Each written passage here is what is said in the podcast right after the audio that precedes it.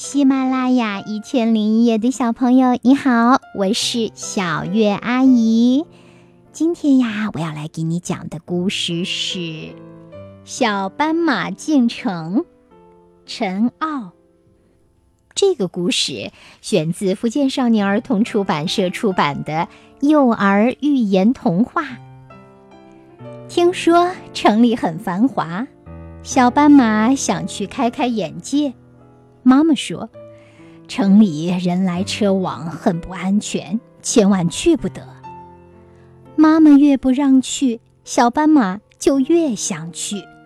这是许多小朋友都有的逆反心理。趁妈妈不注意，小斑马就溜进城里去了。哇哦，城里的人真多呀！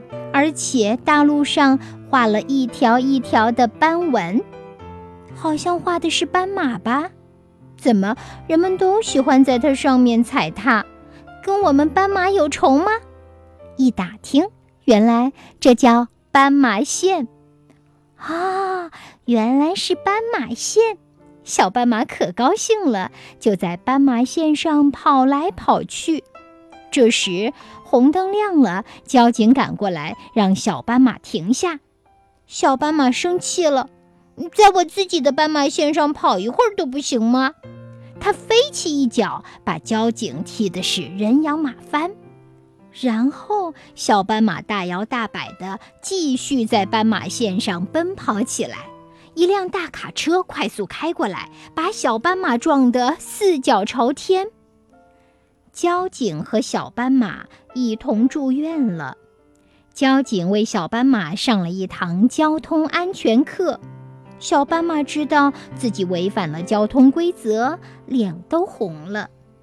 回到大草原，小斑马成了名人，许多伙伴都喜欢听他讲城里的新闻。